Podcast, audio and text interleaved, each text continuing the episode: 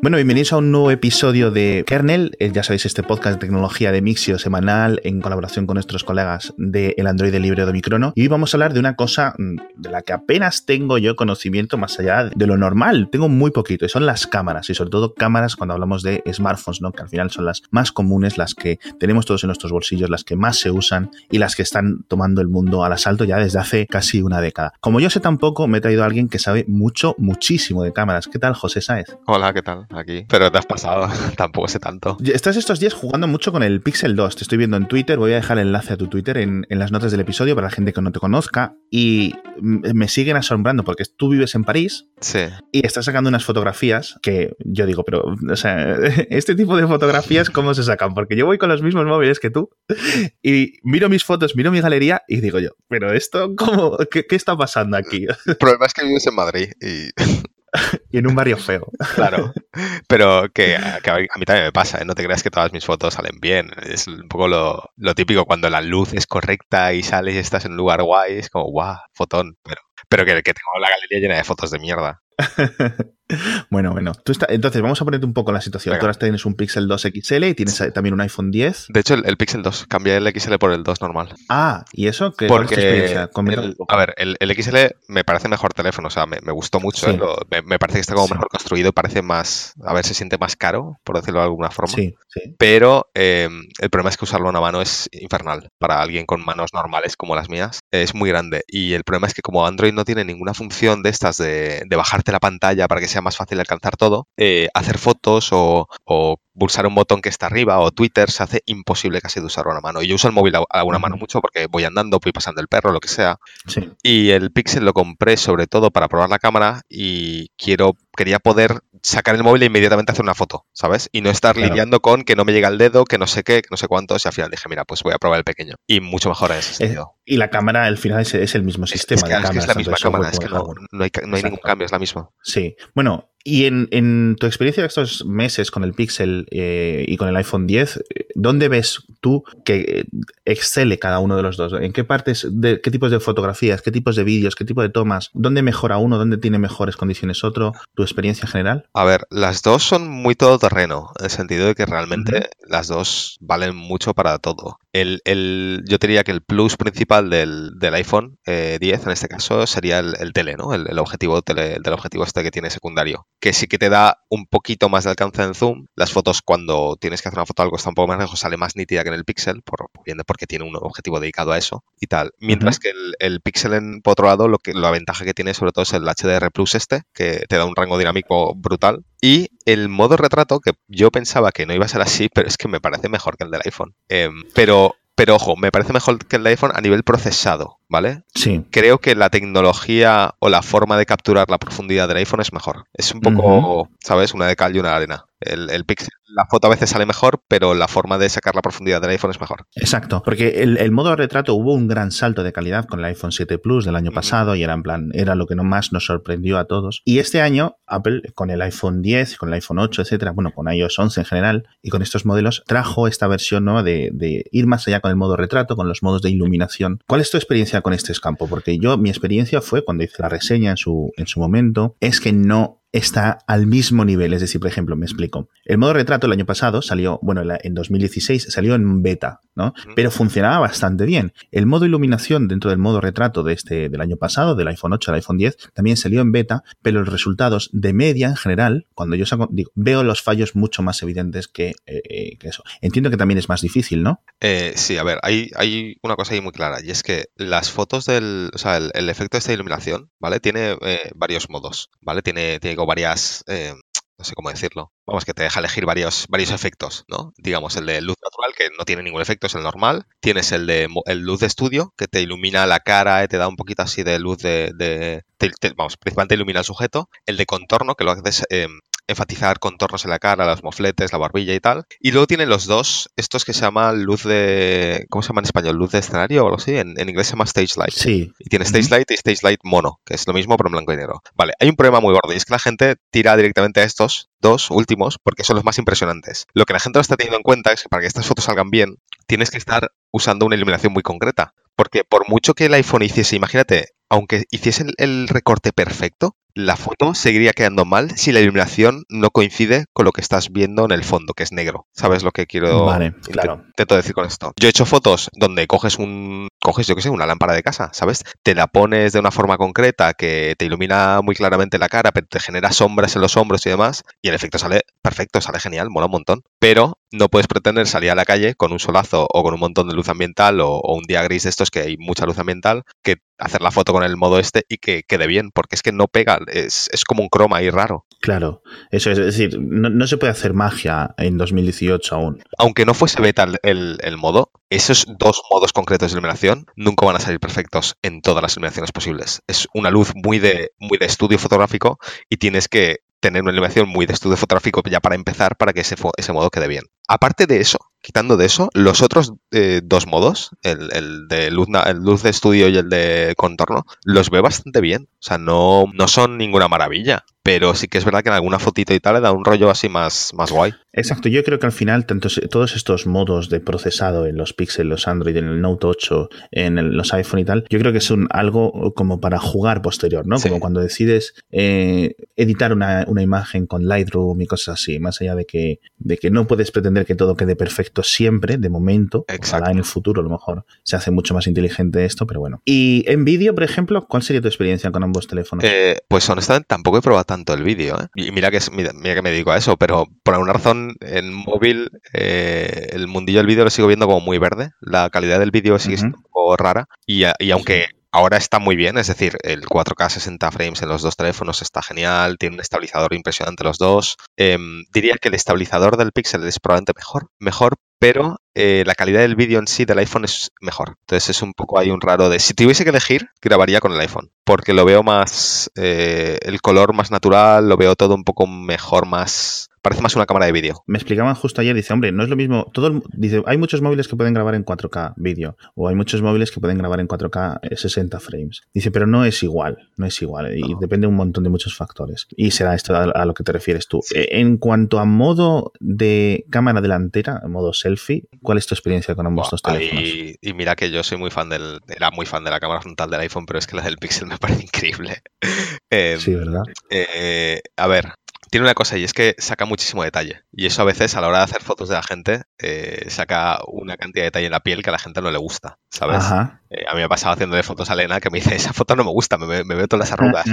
¿no? eh, el iPhone no es que suavice, pero como no resuelve tantísimo detalle, las pieles creo que las saca un poquito más naturales. Eh, pero el iPhone con la cámara frontal tiene un problema de rango dinámico. No por, no por falta de rango dinámico, porque en realidad yo creo que la cámara naturalmente en ambos, en el Pixel y en el iPhone, tiene más o menos un rango dinámico parecido, pero el Pixel está haciendo el HDR Plus y al estar haciendo el HDR Plus te saca un montón más de, de, de, detalle en las sombras y en las luces. Y el iPhone, en cuanto hay un rayito de luz delante, ¡pum! se quema eso, se quema la imagen. Yo es cierto que, que el año pasado, eh, con el iPhone 7 Plus, sobre todo, yo creo que era sí había una diferencia, es decir, sí lo podíamos considerar la mejor cámara casi indiscutiblemente. Podíamos considerar el Galaxy S7 en su momento, ¿no? A lo mejor en, en baja luz en algunos momentos, sí.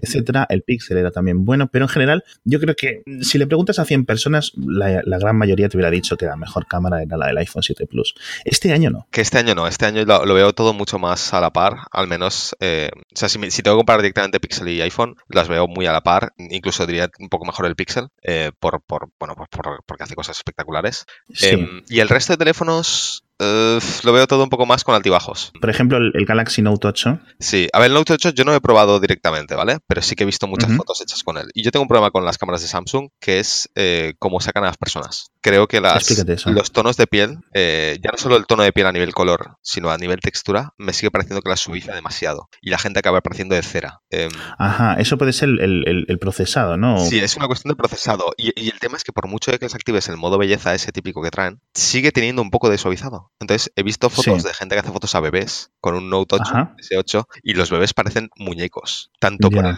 tanto por la suavidad de la, de la piel y sí. por el color que le aplica. Es muy, es muy extraño, no me termina de gustar. Eh, Porque el, los, a los Galaxy, en general, desde una perspectiva externa, te cuento, siempre se les ha acusado como de sobresaturar el, el contraste o... o- Sí, eh, mucha saturación de imagen, pero yo creo que eso ya se han, se han relajado un poquito y de hecho el iPhone 10 este año eh, satura bastante las fotos, ¿eh? Eh, Como que se han puesto ahí un poco las pilas con eso. O sea que hay que encontrar como un, un balance, ¿no? Ahí. Es que es complicado, ¿eh? Porque la gente muchas veces no, no entiende lo complicado que es hacer una cámara que funcione bien para Claro. todo.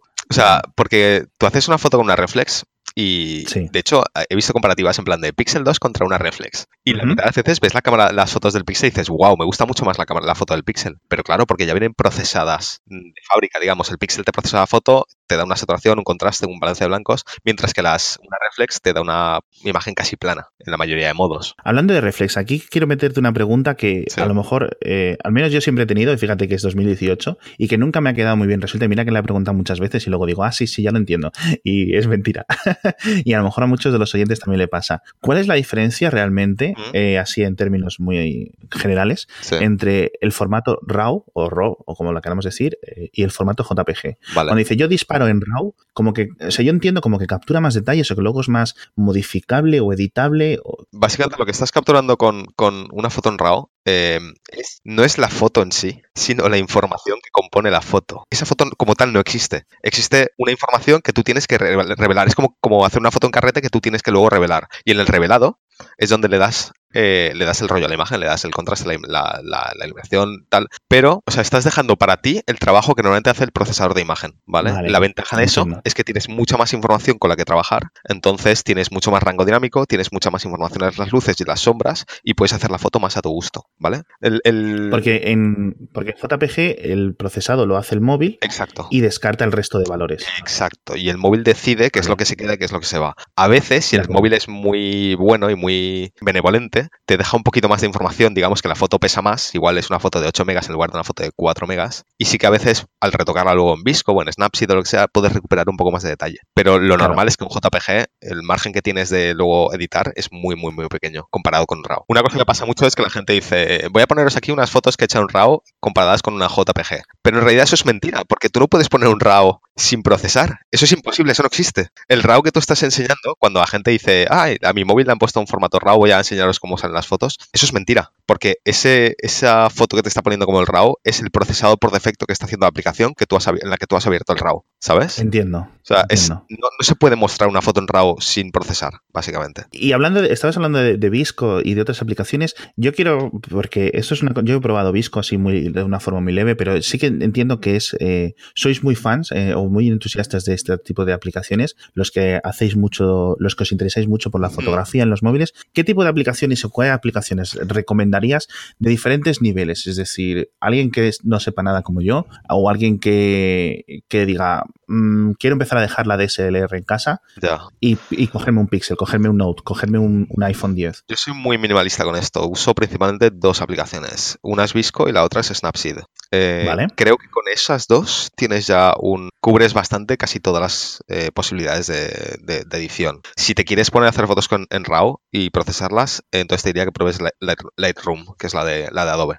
Eh, Las tres son gratuitas. eh, a ver, eh, Visco es gratuita, lo que pagas son filtros aparte. Snapseed es completamente gratuita, que es de Google. Sí. Y eh, Lightroom creo, creo, creo que es como parte del, del, ah, paquete de Creative Cloud de Adobe. Y, pero que- creo que tiene un componente gratuito. Me suena que sí. A mí yo, yo la tengo instalada y, y no he pagado por ella, con lo cual. Vale, entonces creo que lo que es en- parte en Android, creo, claro. que lo, creo que lo que hace con la, con la suscripción de Creative Cloud es sincronizarte las fotos en, en la nube. Ah, De modo puede que pu- ser. tú puedes hacer las fotos en el móvil y luego te vas al ordenador y automáticamente las tienes ahí en RAW y las puedes editar desde el, el ordenador sin problemas. Creo que esa es la parte de pago. vale. Eh, y luego, lo que hace cada, cada aplicación y tal, yo diría que Snapseed es la más eh, todoterreno, la que tiene como más las herramientas típicas y tal. Incluso tiene algunas cosas avanzadas que yo de vez en cuando uso, como eh, tiene la, el, el- ¿cómo se dice? El pincel de, el pincel de curar, el, el healing brush este de Photoshop, de que, por ejemplo, si se te ha colado un pájaro en, en una toma o yo que sé, Sí. eh, un objeto que no, no toca, le puedes pintar y desaparece, ¿sabes? Claro. Y fondo. Eso está muy bien. Pero Con la luego... magia de, de la edición, la magia, sí. de, de-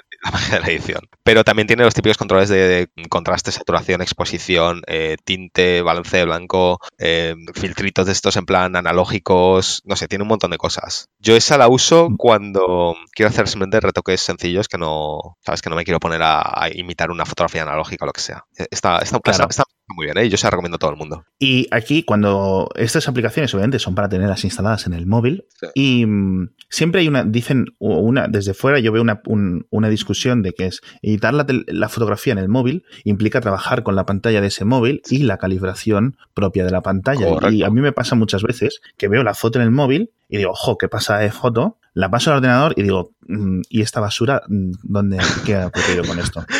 Sí, eso pasa. Y a ver, yo por eso hice unas cosas que hago a la hora de elegir un móvil también es elegir un móvil con buena pantalla, ¿no? Pero si no estoy 100% seguro de que la foto que estoy editando se va a ver bien, antes de enseñársela al resto del mundo, me la paso a tres o cuatro aparatos distintos y la comparo ahí. El iPad, la meto en el ordenador, la veo en, ¿sabes? En el, el MacBook Sí. de Elena lo que sea. Y, y ahí es donde realmente veo si se va a ver parecido en, en todos los dispositivos. Pero por suerte, las pantallas de- la, la- la pantalla del iPhone 10 es perfecta en- a nivel calibración, así que ninguna queja. Y la, la de los dos píxeles no está mal. Eh, la del pequeño está mejor, se parece más a la del Sí. iPhone 10. Y la del XL la tuve que calibrar con una aplicación porque eh, los negros los aplastaba, por ejemplo. Entonces, eh, si hacías una foto de, con bastante contraste, eh, a veces parecía que era todo negro y luego te das cuenta de no, que en realidad que en las zonas oscuras había un montón de detalle. Pero Claro. Bueno, y ahora déjame un momento, José, que te hable del patrocinador del episodio de hoy. Y son los chicles Bugum, wugum.com. Podéis entrar y veis que tiene una tienda con un montón de productos, todos con ingredientes naturales. Pero hay dos que a mí me gustan especialmente y que los tomo todas las semanas. Está el Energy Plus, que es básicamente cafeína, guaraná y ginseng. Entonces, eh, como es en un chicle, te lo puedes tomar en cualquier momento, te puedes llevar la tableta contigo. Y entre reunión y reunión, o mientras estudias para un examen, o mientras estás programando, o mientras estás trabajando o en el metro, te tomas uno y así te da como un pequeño empujón de energía cuando necesitas un poco más. Y luego los otros que también pruebo mucho yo son los relax, que los hemos comentado también otras ocasiones en el podcast diario, que es para cuando tienes que relajarte, cuando tienes que dormirte, cuando tienes que, sabes que tienes que dormirte ya, por ejemplo, mientras te preparas para ir a la cama o antes de entrar a hacer un examen o antes de entrar a una reunión, y tienen valeriana, tienen melisa y tienen triptófano, y la verdad es que tengo que decir que funcionan muy, muy, muy, muy, muy bien. Pero bueno, estos son los dos que yo recomiendo y los dos que yo más he probado. Hay un montón más que podéis encontrar en bugum.com o.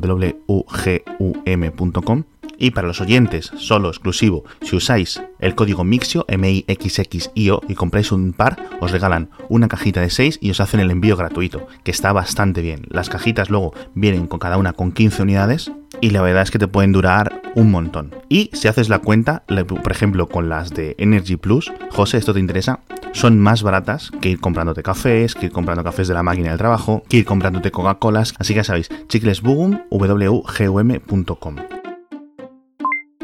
Y vamos a volver al Pixel 2 porque el, el Pixel 2 introdujo una tecnología de hardware, un coprocesador que se llama el Visual Core, que al final es un DSP que trabaja con el Snapdragon que incorpora, digamos, de forma paralela. En su lanzamiento, este procesador, este chip, estaba desactivado y con Android 8.1, que llegó hace unas semanas a los Pixel 2 y el Pixel 2 XL, activaron esta opción, es decir, enviaron la actualización que él decía, ok, empieza a funcionar, ¿no? Despierta. Y entonces la gente está haciendo muchas pruebas con el con, con Visual Core ahora, que básicamente no es más que eh, un procesador o un coprocesador o un, o un DSP, que es un aparatito, un chip con unas instrucciones especializadas para analizar los datos del- del sensor, ¿no? es una mentira en realidad.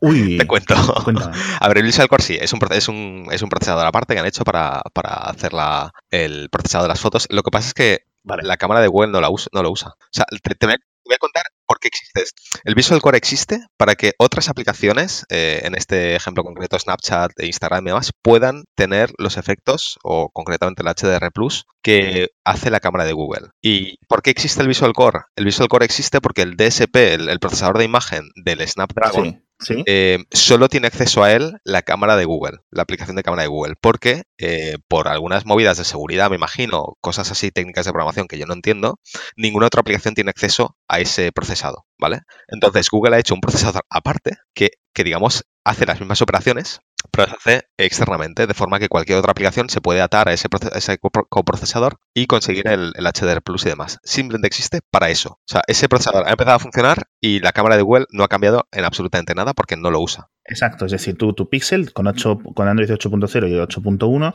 la cámara, la aplicación de la cámara oficial sigue capturando las formas de la, la, las imágenes de la misma lo, mismo.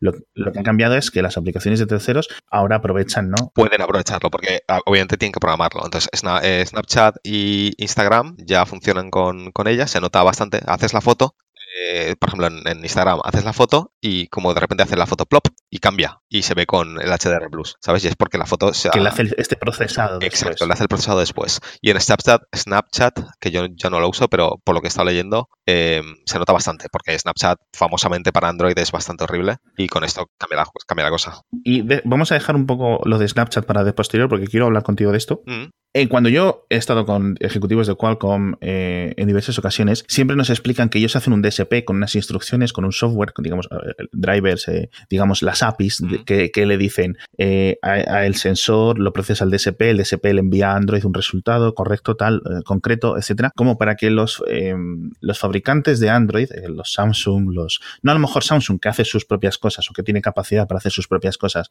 sino el resto de fabricantes, ¿no? Voy a decir OnePlus, por ejemplo, que no tienen tantos recursos a nivel de software, a nivel de procesado, puedan conseguir imágenes que van mucho más allá o, o un procesado que a lo mejor no es al nivel de ingeniería de lo que le puede echar Samsung, Apple, Google a, a, lo que, digamos, el viaje entre el sensor ¿no? y lo que aparece luego en la pantalla. Mm pero puedan tener algo. Y dicen, no, es que nuestro DSP lo hemos mejorado mucho con el 835, con el 820, con el, con el 810, con el 800, etcétera. Siempre es, es, tienen como mucho orgullo de lo que puede hacer su DSP. Por eso me sorprende que en el Google, en el Google Pixel 2, Google haya decidido desactivar este DSP en, en, algunos momentos para usar el Visual Core, porque ellos entienden que es mejor, ¿no? Pero, pero bueno, es que no lo desactivan. Simplemente, de hecho, Google todo lo que está haciendo en su cámara eh, lo está haciendo con el, con el DSP de, de, Qualcomm. No están haciendo nada especial con el Visual Core. Pero eso es, es claro, pero no, lo que me refiero, se lo desactivan a las otras aplicaciones. Pero es que no se lo desactivan, es, es simplemente una cuestión de que eh, las aplicaciones externas, por razones, yo no sé si del kernel de Android o lo que sea, no lo sé, no tienen acceso a ese DSP. Claro, pero eso es lo que me refiero, que eso es lo que no entiendes es esa ah, diferencia vale. entre por qué, por ejemplo,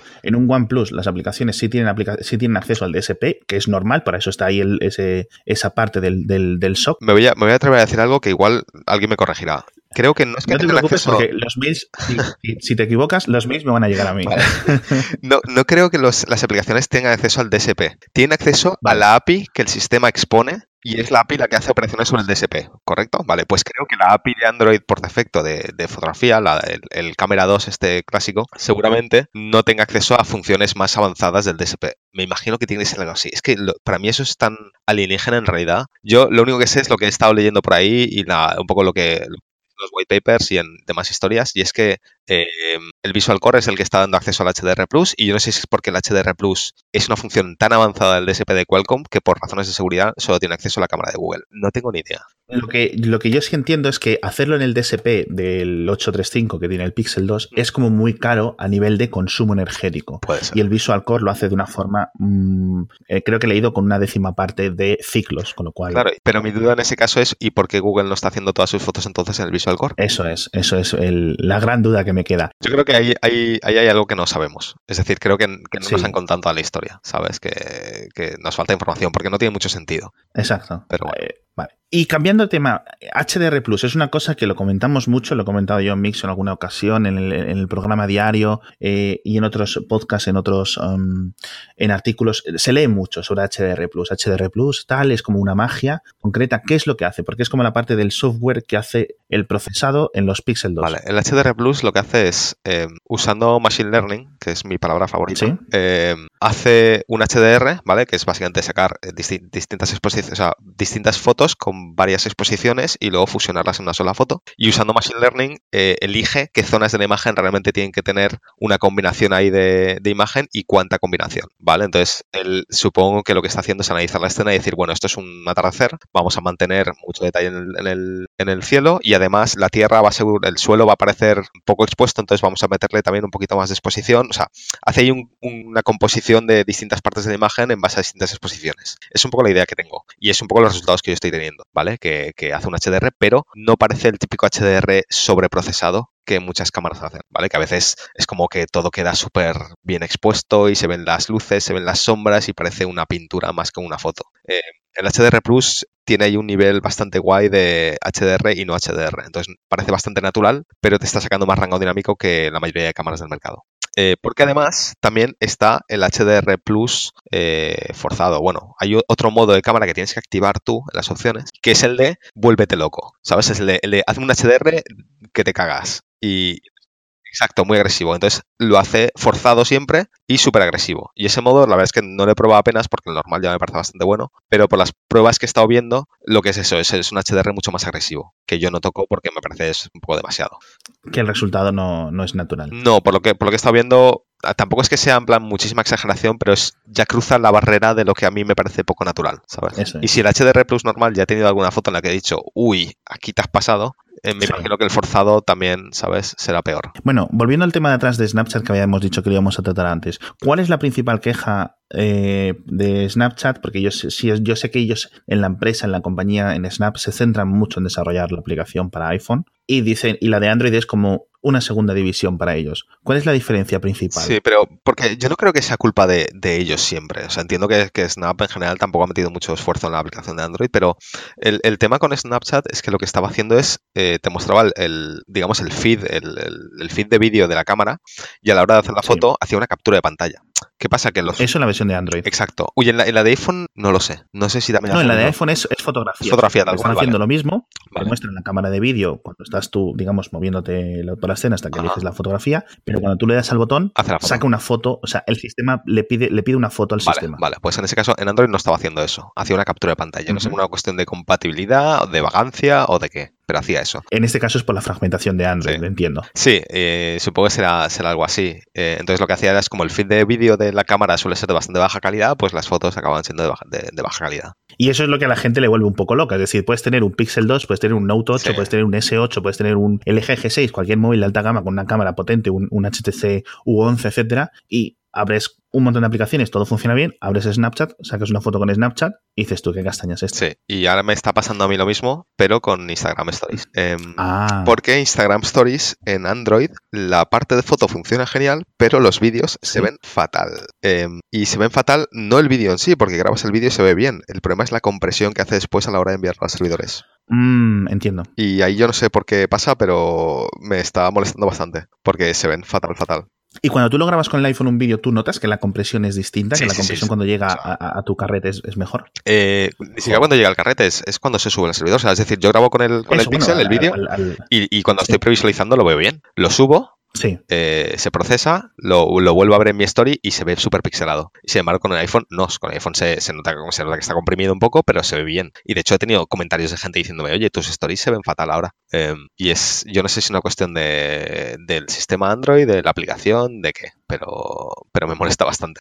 No, eh, al final es una de las cosas que dices tú, es que mm, te tienes que tirar hacia el iPhone, sobre todo gente que le preocupa muchísimo, muchísimo la cámara, porque si estás usando la aplicación de cámara normal, con, ya digo, hay un, excelentes móviles en Android, pero el desarrollo de las aplicaciones de terceros eh, siguen teniendo estos, estos pequeños inconvenientes. Pero bueno, quiero hablar de un último tema ya para cerrar el episodio de hoy y es de eh, dejamos, el, dejamos los procesadores, dejamos el software y pasamos a hablar de una parte que al menos eh, creo que es de las que menos se hablan, que son lo que está delante del sensor, las lentes. Hay muchos tipos de lentes, tenemos de zoom, tenemos de ángulo ancho, tenemos lentes con estabilizador electrónico, con estabilizador óptico. Cuando te dicen que un móvil nuevo, por ejemplo, eh, va a tener una lente, dice, este va a tener dos cámaras y una y no sabes muy bien tú qué es lo que prefieres. ¿Prefieres que tengan zoom de 2x, de 3x en caso de que alguno lo ofrezca? ¿Prefieres que tengan un, wide angle? ¿Qué es lo que prefieres? Yo personalmente prefiero un zoom. Em, de cuanto más, mejor. Y, no por tener un zoom, porque, bueno, el zoom está bien, pero porque me gusta mucho la perspectiva que da un, zoom. O sea, la forma que tiene de comprimir el fondo. Em, no sé, me, parece que estoy haciendo una foto con una cámara de verdad. Em, es difícil de explicar, pero por ejemplo, sobre todo, a, sobre todo a la hora de hacer fotos a gente, cuando hago fotos a Elena o a algún amigo o lo que sea, siempre pongo el modo retrato y muchas veces ni siquiera es por el desenfoque, es, por, es porque es mucho más eh, placentero a la hora de ver la cara de una persona cuando lo está haciendo con un equivalente a un 50 milímetros o algo así. La forma que tiene de, de la perspectiva de la foto es mucho más bonita. Y, por eso, principalmente por eso, prefiero, prefiero un tele. Los, los angulares como los que hace LG y tal están muy bien para fotos eh, pues de entorno, o sea, de, de escenarios de naturaleza y demás, pero las fotos de personas salen raras, salen distorsionadas y demás, que a veces buscas ese efecto, pero no siempre. Exacto. Y aquí es una cosa que los diferentes fabricantes, cada uno opta por una estrategia, ¿no? De incluir diferentes tipos de lentes y de jugar con diferentes tipos de lentes. Entonces, claro, al final no le pueden dar por temas de costes, por tema de espacio, por tema de, por muchos temas, no le pueden dar 50 lentes a, cada móvil, ¿no? Entonces, Huawei, por ejemplo, empezó haciendo una estrategia que era un sensor monocromático y un sensor normal, para su sistema de doble cámaras. También Huawei con Honor ahora está jugando con una cosa que es un sensor de muchos megapíxeles, 13, 14, 16 megapíxeles y un sensor chiquitito de 2 megapíxeles como para capturar información de fondo. Eh, OnePlus mm, en el último modelo, por ejemplo, tiene dos, tiene dos cámaras con dos sensores que son idénticos, aunque te dicen que uno es como para zoom y tal, son exactamente idénticos. No sé muy bien cuál es el, el sentido más allá de conseguir intentar calibrar un poco de información de fondo. Samsung con el Note 8 se ha incluido un sistema de doble cámaras, que este tiene zoom, ¿verdad? Sí. Sí, y eh, el iPhone eh, desde el modelo anterior opta por incluir un modelo, o sea, una, una lente con una, digamos, normal y una lente con, con zoom 2X. ¿Cuál de estos, digamos, estilos te parece a ti el más adecuado? Eh, yo desde luego el zoom y me gusta también, parece mentira, pero lo que ha hecho Google, o sea, Google tiene una sola, una sola lente, pero en el momento que pones el modo retrato, está haciendo un recorte de la imagen, pero no sé si habéis oído hablar del sistema que están usando para, para, no, para resolver más detalle con, con recortes de imagen, el Razer, es un algoritmo de Machine Learning que están usando y en las pruebas que he hecho está casi resolviendo la misma cantidad de detalle que el iPhone 10 eh, con el zoom, haciendo simplemente un recorte de imagen. O sea que que creo que si tengo que elegir, desde luego prefiero un zoom, pero no me importa que sea con una sola lente siempre y cuando tengan algún tipo de algoritmo o lo que sea para resolver esta cantidad de detalle. Ajá. ajá. A ver, mi recomendación es que cuantas más lentes mejor. Si quieren poner tres, yo encantado, ¿sabes? Eh, un Efectivamente. Y ahora es lo que quiero hablar, porque sabemos que el Huawei P20, dentro de las filtraciones que ha habido, que ha habido unas filtraciones ya a nivel exagerado con este teléfono, va a llegar en, en marzo y va a incluir, al menos en uno de los varios modelos que publiquen, no sabemos muy bien exactamente muy bien cómo va a, va a funcionar, pero un modelo va a venir con tres lentes. ¿Es posible que Huawei se atreva y diga, porque Huawei ha mejorado bastante a lo largo de los dos últimos años con sus cámaras, el Mate 10, por ejemplo, hay algunas personas que dicen que, que falla en algunos momentos, pero otras personas dicen que, oye tú, este teléfono es espectacular a nivel del, del resultado, ¿no? Que ofrece, y un sistema de triple cámara que puede aportar por ejemplo, sobre uno de doble cámara. Es que a mí esto me, me entusiasma mucho porque creo que se pueden hacer tantas cosas con, con más lentes. Eh, desde, desde eso, de tener un zoom, un gran angular y una normal, a usar la, las tres para algún tipo de fotografía de cálculo, de tener, yo qué sé, una foto en la que puedes ir haciendo zoom progresivo desde un gran angular hasta un, ¿sabes? Hasta un 50, no sé. Hay tantas posibilidades. Por, por eso te digo que yo, cuantas más lentes mejor. Mientras no me molesten a la hora de manejar el teléfono, por mí que meten todas las que quieras. Eso es. Y ya como última pregunta, pregunta ya para acabar, que se nos va a ir el tiempo. Eh, intentando recordar, volviendo un poco hacia atrás la memoria, ha habido muchos móviles, ha habido móviles muy buenos que dices tú, ostras, esto es un gran avance. ¿Cuál tú crees que ha sido el mayor salto de fotografía? Quizás a lo mejor eh, en dos sectores, de un año a otro, de digamos de una camada de móviles de, con, de, con respecto a la del año anterior, pero también sobre todo con respecto a un móvil y su predecesor. Es complicado, ¿eh? Porque ha habido, ha habido un montón. Eh, mucha gente, siempre que me, que me, encuentro con esta pregunta, la gente habla del iPhone 4. Eh, yo, yo, yo, dentro de mi desconocimiento es lo que te iba a decir. Pero, pero yo te diría que el 3GS. Eh, el 3G sí, comparado con el 3G. Con 3G. Porque el 3G eh, tenía focal fija y era una cámara, era prácticamente la misma cámara que el, que el, iPhone original. Y el 3GS de repente introdujo el autofocus y se convirtió en una cámara ya que valía para hacer casi todo tipo de fotos. Y además el sensor que, que traía las fotos que yo recuerdo hacer con el 3GS eran bien, o sea, estaban bastante, bastante bien. Tengo algunas fotos por ahí que de vez en cuando me salen en las memorias del Facebook que digo, wow, estaba muy bien esta cámara. Seguramente el iPhone 4 a nivel técnico posiblemente fue un cambio mayor, pero como en el día a día no cambió mi forma de hacer fotos, o sea, con el 3GS ya me sentí como que podía hacer fotos con esta, con esta cámara. Mientras que con el 3G era simplemente, pues eso, mira, hago una fotito y ya está, ¿sabes? Eh, yo diría que para mí fue un cambio mayor el 3GS si tuviese que decir otro momento así, sería pasar del 6S al, al 7, o sea, al 7 Plus con, con lo, de la, lo del tele. Yo, yo te diría eso, te diría también el Pixel con el Pixel 2 con respecto al original. Mm. Y creo que tirando de memoria, el S7 con respecto al S6. Yo el S7 con respecto al S6, mira que probé los dos y no vi tantísima diferencia. ¿eh? Eh, no, no, no me pareció. Me, pareció la típica mejora iterativa que es como bien, sí, se salen mejor las fotos, pues igual que un iPhone 5 o un iPhone 6, ¿sabes? Pero no, no vi un cambio muy gordo. Eh, del Pixel al Pixel 2, yo con el Pixel 1 no lo, he, no lo he usado, solo me puedo guiar por lo que he leído en el subreddit de Pixel y tal, y ahí he leído un poco de todo. Hay gente que dice que sí, que bueno, que la mejora es iterativa y demás, y que, está bien, y otros que dicen que les ha cambiado la vida. Em, supongo por meter el tema del, modo retrato y demás, pues sí que es verdad que, el efecto es bastante gordo. Pero también hay gente diciendo que el Pixel original en baja luz hace mejores fotos que el 2. O sea que en realidad no, es, una mejora en, todos los sentidos, porque el Pixel original tiene un sensor más grande y se ve que captura un ah. poquito más de luz. Bueno, y ya, era mentira, no era la última pregunta. Ultimísima pregunta. Al Pixel 3, que vamos a asumir que va a llegar dentro de seis meses, ¿qué le pedirías? Ah, que sea mejor teléfono. No, no, es verdad, porque para mí mi problema con el Pixel no es tanto la cámara. Yo con la cámara estoy de verdad, estoy súper encantado, estoy encantado. Mi problema es más con el, con el terminal. Eh, por un lado, porque, porque Android, aunque ha mejorado mucho, eh, ojo, y lo puedo usar día a día, está muy bien. Creo que sigue teniendo algunas carencias a mi gusto, y esto lo, lo enfatizo porque la gente se me va a echar al cuello, como siempre. Em, pero el terminal en sí, cojo el iPhone 10 y cojo el Pixel, y es como estar jugando con un juguetito para bebés eh, comparado con un teléfono de verdad. Em, sé que el Pixel es del cuerpo de aluminio, bueno, de metal de verdad y tal, pero tiene un recubrimiento de plástico que lo hace un poco. Ajá, como demasiado ligero. Em, eso sí es verdad. No me gusta dónde está puesto el sensor eh, de huellas. Eh, recuerdo el, el, LG G2, que era el primero que tuve, que tenía un botón home en la parte trasera, estaba bien, pero no sé, no me termino de hacer a él. Em, y, no sé, realmente si metiesen esta cámara en un teléfono más parecido a un S8, a nivel de calidades y, de, y del feeling en la mano y demás, yo estaría encantadísimo. Sí, sí. ¿Y doble, sistema de doble cámara? Me encantaría, ojalá, ojalá, porque lo que están haciendo ya con una sola lente, si le ponen una segunda lente con un 50 milímetros o lo que sea, me caso. Em, Te pasas a Android. A ver, no, no sé si me pasaría a Android, eh, porque tengo un problema de ecosistema ahí bastante gordo, pero, pero desde luego tendría uno, ¿eh? tendría uno y sería mi cámara de fotos o algo así.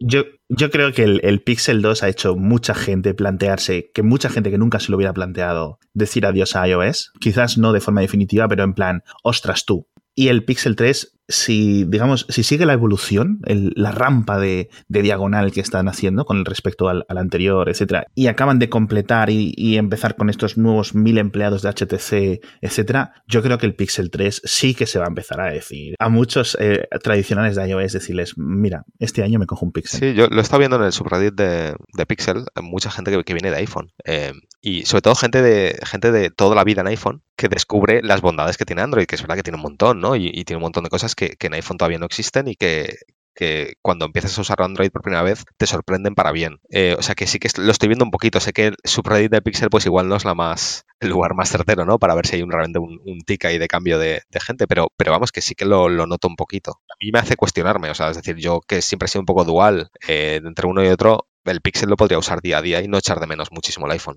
Y bueno, José, mm, muchas gracias por estar en Kernel con nosotros. Eh, te tengo que invitar en otra ocasión para hablar de cámaras, a lo mejor para el Pixel 3, en cuanto salga y lo probemos, eh, te vienes a comentarnos qué tal. Y de nuevo, bueno, muchas gracias y a todos vosotros, hasta la semana que viene.